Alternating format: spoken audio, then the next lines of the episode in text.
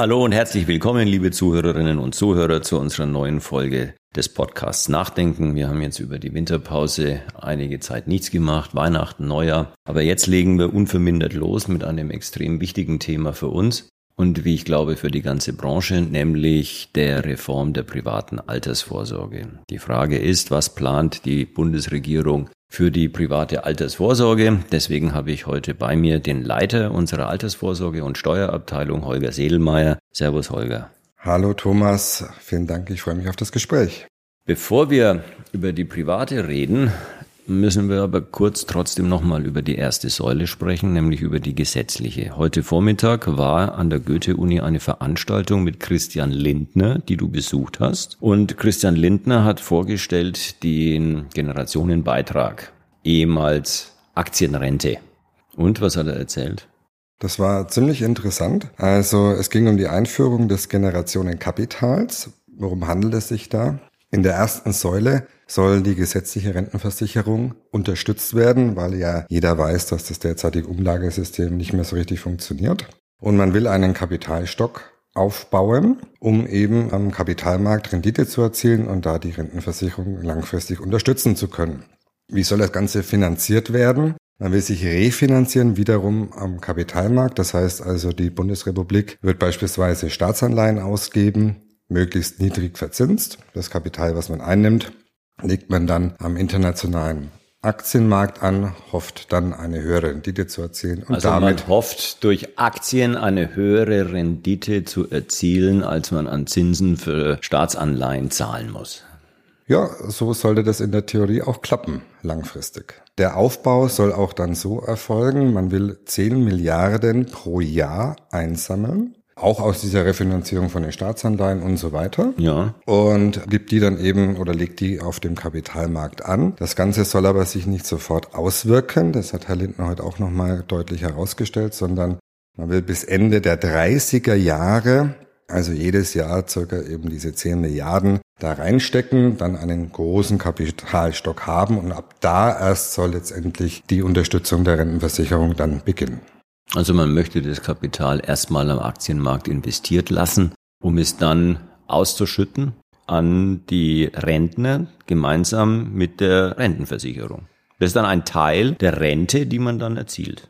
Was du jetzt ansprichst, das ist eher das schwedische Modell. Das hätte ich eigentlich gleich auch angesprochen nochmal. Also man will nicht das an die Rentner ausschütten, sondern man will es der deutschen Rentenversicherung zur Verfügung stellen. Ja, klar, das meine ich aber genau, auch. Ja. Es ist also kein individueller Anspruch Korrekt. jedes einzelnen Rentners, sondern es fließt einfach in, die, in den Rententopf.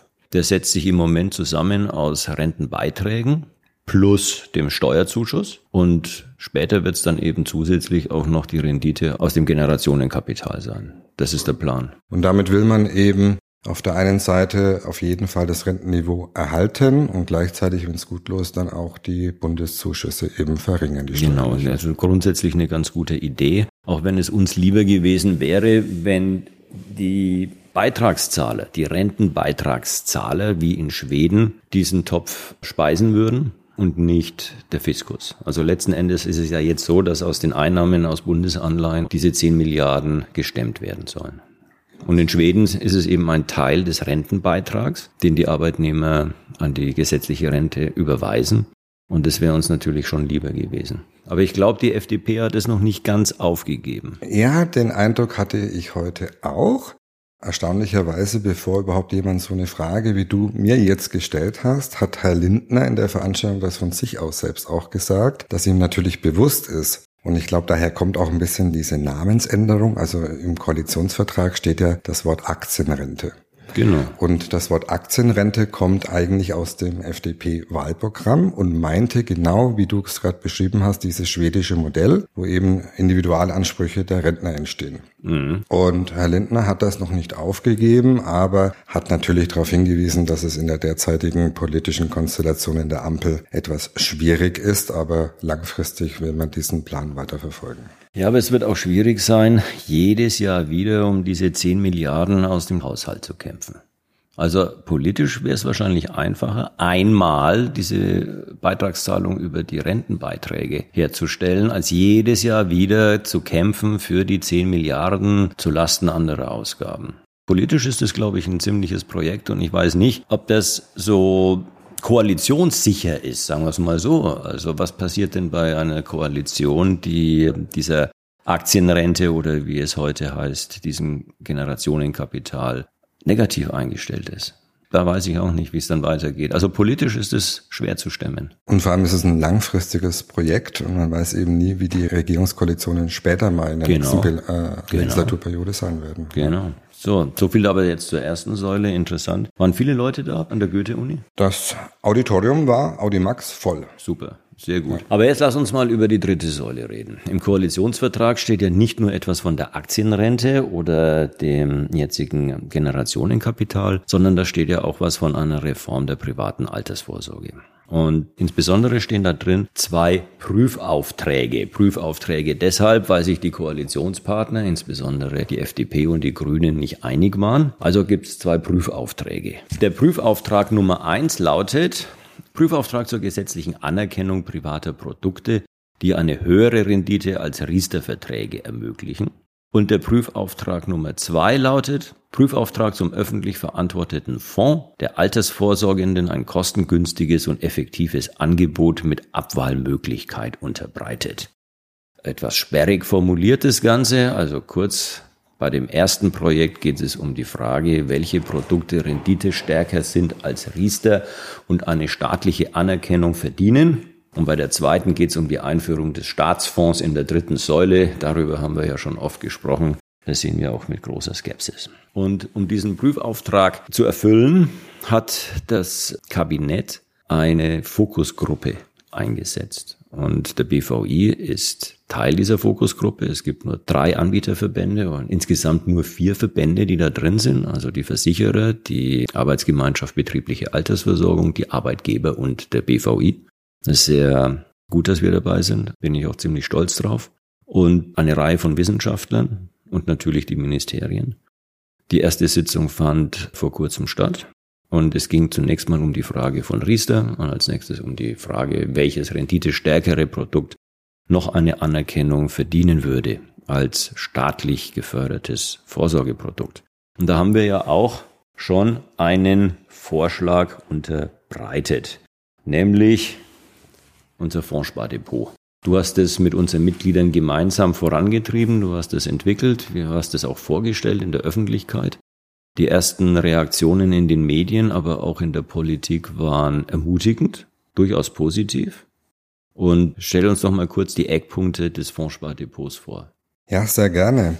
Also wenn wir von dem Fondspardepot reden, dann meinen wir ein Depot für Fondssparpläne, die eine lange Laufzeit haben. Die müssen mindestens bis zum Ende des 60. Lebensjahres abgeschlossen werden, diese Sparpläne. Also das ist so dann der Link zur Altersvorsorge, zum Langfristsparen. Und wenn ich das 60. Lebensjahr erreicht habe und dann die Fondsanteile realisieren würde, verkaufen würde, ob einmal Auszahlung oder auch über einen Auszahlplan, dann soll mir ein Freibetrag auf die bis dahin erzielten Gewinne zustehen. Und dieser Freibetrag, den haben wir nicht monetär uns ausgedacht, sondern prozentual. Und wir haben gesagt, pro Ansparjahr soll es einen Freibetrag von zwei Prozent geben auf die Gewinne. Und je länger ich dann spare, baut sich dieser Freibetrag jedes Jahr weiter auf. Also wenn ich 20 Jahre angespart habe, habe ich einen Freibetrag von 40 Prozent auf den Gewinn. So ist es. das ist genau. natürlich schon eine erhebliche und sehr attraktive Steuererleichterung. Allerdings muss ich erstmal aus dem Netto ansparen. Also ich habe keine nachgelagerte Besteuerung, sondern die Besteuerung ist vorgelagert. Aus dem Netto wird gespart, um anschließend in der Entnahmephase dann von den Steuervorteilen zu profitieren. Ganz genau so ist es. Und du hast auch das Stichwort nachgelagerte Besteuerung benutzt. Unser System läuft in der Abgeltungssteuer, also ganz normal ein Steuersatz von 25 Prozent auf die Gewinne. Warum haben wir uns das auch ausgedacht? Wir wollten ein möglichst einfach verständliches und einfach zu administrierendes System haben. Und die Abgeltungssteuer läuft ja über die Banken. Das heißt, die Banken müssen nur diesen Freibetrag rechnen und wenn dann der Sparer ab 60 eben realisiert, dann funktioniert das Ganze völlig automatisch. Also das heißt, der Sparer muss gar nichts tun. Es wird alles automatisch abgewickelt und läuft in der Abgeltungssteuer. Ja, das ist in der Tat ein einfaches Modell und ich glaube, es ist auch höchste Zeit, nach dem komplizierten Riester etwas Einfacheres vorzustellen. Also ein Sparplan in einem Depot. Ich kann den Fondssparplan wechseln. Das Ganze kann ich natürlich kostenfrei wechseln. Und am Ende gibt es eine Entnahmephase mit einem Auszahlplan, und in dieser Entnahmephase kann man ja da über Lebenszyklusmodelle auch noch äh, das Risiko reduzieren. Also ein ganz einfach verständliches Produkt. Allerdings müssen wir natürlich die Frage stellen, was machen wir mit Geringverdienern? Weil Geringverdiener profitieren ja zunächst einmal wenig davon. Die müssten auch aus ihrem Nettoeinkommen in dieses Produkt einsparen, um dann anschließend in vielen, vielen Jahren, idealerweise in vielen Jahren, einen Steuervorteil zu erhalten. Das ist für Geringverdiener wenig attraktiv. Ja, das ist so. Das haben wir auch frühzeitig erkannt. Das ist ganz klar. Aber wir müssen uns daran erinnern, dass wir schon auch in der letzten Legislaturperiode gemeinsam mit den Versicherern und den Bausparkassen ja über eine Riester-Reform nachgedacht haben. Mhm. Und bei der Fünf-Punkte-Plan. Fünf-Punkte-Plan bei Riester. Und Riester sieht ja eine Förderung für Geringverdiener vor im Rahmen dieses Zulagesystems, das bei Riester gibt. Und diesen Fünf-Punkte-Plan haben wir noch nicht aufgegeben, sondern werden den auch im Rahmen der Fokusgruppe weiter genau. verfolgen. Das ist ganz wichtig, dass wir da gemeinsam mit den Versicherern an einem Strang ziehen, wie es ja auch ohnehin begrüßenswert wäre, wenn wir zu einem gemeinsamen Vorschlag kämen. Aber wir ziehen nach wie vor auf, an einem Strang bei dem Fünf-Punkte-Plan, denn es gibt 16 Millionen Riester-Verträge. Die Leute kann man nicht hängen lassen. Da sind einige wichtige Reformvorschläge enthalten, eine Vereinfachung des Zulagensystems, eine Verbreiterung des Nutzerkreises und insbesondere eine Senkung der Garantie. Wir haben momentan eine Garantiepflicht von 100 Prozent Kapitalerhalt. Das würden wir gerne herabsenken auf, sagen wir mal, 70 Prozent. Da sind also wesentliche Bausteine drin. Das heißt, wir würden weiterhin ein reformiertes Riester-Modell haben, von dem auch insbesondere Geringverdiener profitieren. Überhaupt ist Riester ja insofern ein Erfolg, als insbesondere die Sparquote bei Geringverdienern durch Riester erheblich gestiegen ist. Also 60 Prozent oder sogar, ich glaube, zwei Drittel der Riester-Sparer haben ein Einkommen unter 40.000 Euro.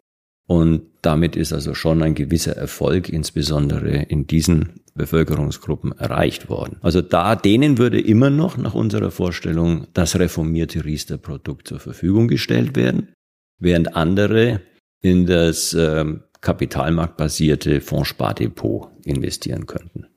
Genau. Einfach, verständlich, nutzt die Chancen des Kapitalmarkts vollumfänglich mit Lebenszyklusmodell, Umschichtungsmöglichkeiten in der Entnahmephase und dann eben einer attraktiven Besteuerung. Also um das nochmal zusammenzufassen, wenn ich 20 Jahre anspare, habe ich wirklich dann einen Freibetrag von 40 Prozent auf den Gewinn. Genau, also wenn ich einen Gewinn. Bei 25 Jahren wäre schon die Hälfte. Wäre schon die Hälfte. Also machen wir doch mal ein Beispiel. Äh, der Fondssparplan sammelt eben einen Gewinn von 100 Euro an, einfach nochmal, damit man es leicht rechnen kann. Da müsste man normalerweise den, die 100 Euro Gewinn mit 25 Prozent Abgeltungssteuer versteuern. Wenn ich jetzt in deinem Beispiel 25 Jahre aber schon angespart habe und würde das Ganze dann mit 60 verkaufen, ist 50 Prozent steuerfrei. Das heißt, ich muss nur auf die 50 die Abgeltungssteuer bezahlen.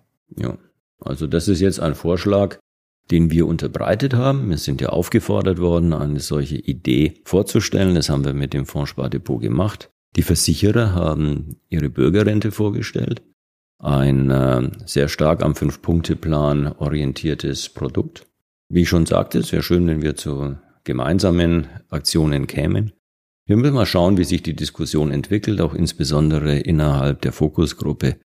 Und dann lassen wir das mal auf uns zukommen. Ich glaube, das wird ziemlich spannend, weil, wie du sagtest, auf der einen Seite ist es wichtig, die unteren Einkommensgruppen mit abzuholen in einer Förderung. Auf der anderen Seite wir hatten ja gerade am Anfang unseres Podcasts über die Veranstaltung mit Christian Lindner gesprochen. Und da ging es auch kurz mal über die private Altersvorsorge. Und da hat er auch gesagt, dass er es sich durchaus vorstellen kann, er hat es genannt, ein steuerbefreites Ansparkonto, beispielsweise mit ETF-Sparplänen, die dann im Rentenalter eben versteuert werden müssen, aber durchaus mit Freibeträgen subventioniert werden Klingt könnten. schon so ein bisschen nach dem Fondspardepot des BVI. Ja, ich ja. habe das auch gedacht. Ja, also schauen wir mal, wie sich die Dinge entwickeln. Wir sind sehr gespannt. Das Thema ist von extremer Bedeutung. In dem zweiten Prüfungsauftrag, in dem es um den äh, Staatsfonds geht, geht es dann auch tatsächlich um die Wurst, weil am Ende ist es, ist es weniger ein äh, Projekt für die Stärkung der privaten Altersvorsorge als vielmehr ein Beipassen des Vertriebes. Und äh, es hat mehr meines Erachtens mit der MIFID-Welt und Provisionsverboten zu tun als mit Vorsorge. Aber schauen wir mal, das Thema wird auch spannend. Auch darum wird es noch gehen. Die Fokusgruppe möchte bis zur Jahresmitte ihren Bericht fertigstellen. Also das nächste halbe Jahr wird für uns extrem spannend. Ich danke dir, Holger. Ich danke dir. Hat Spaß gemacht. Ihnen, liebe Zuhörer, herzlichen Dank fürs Zuhören und bis bald.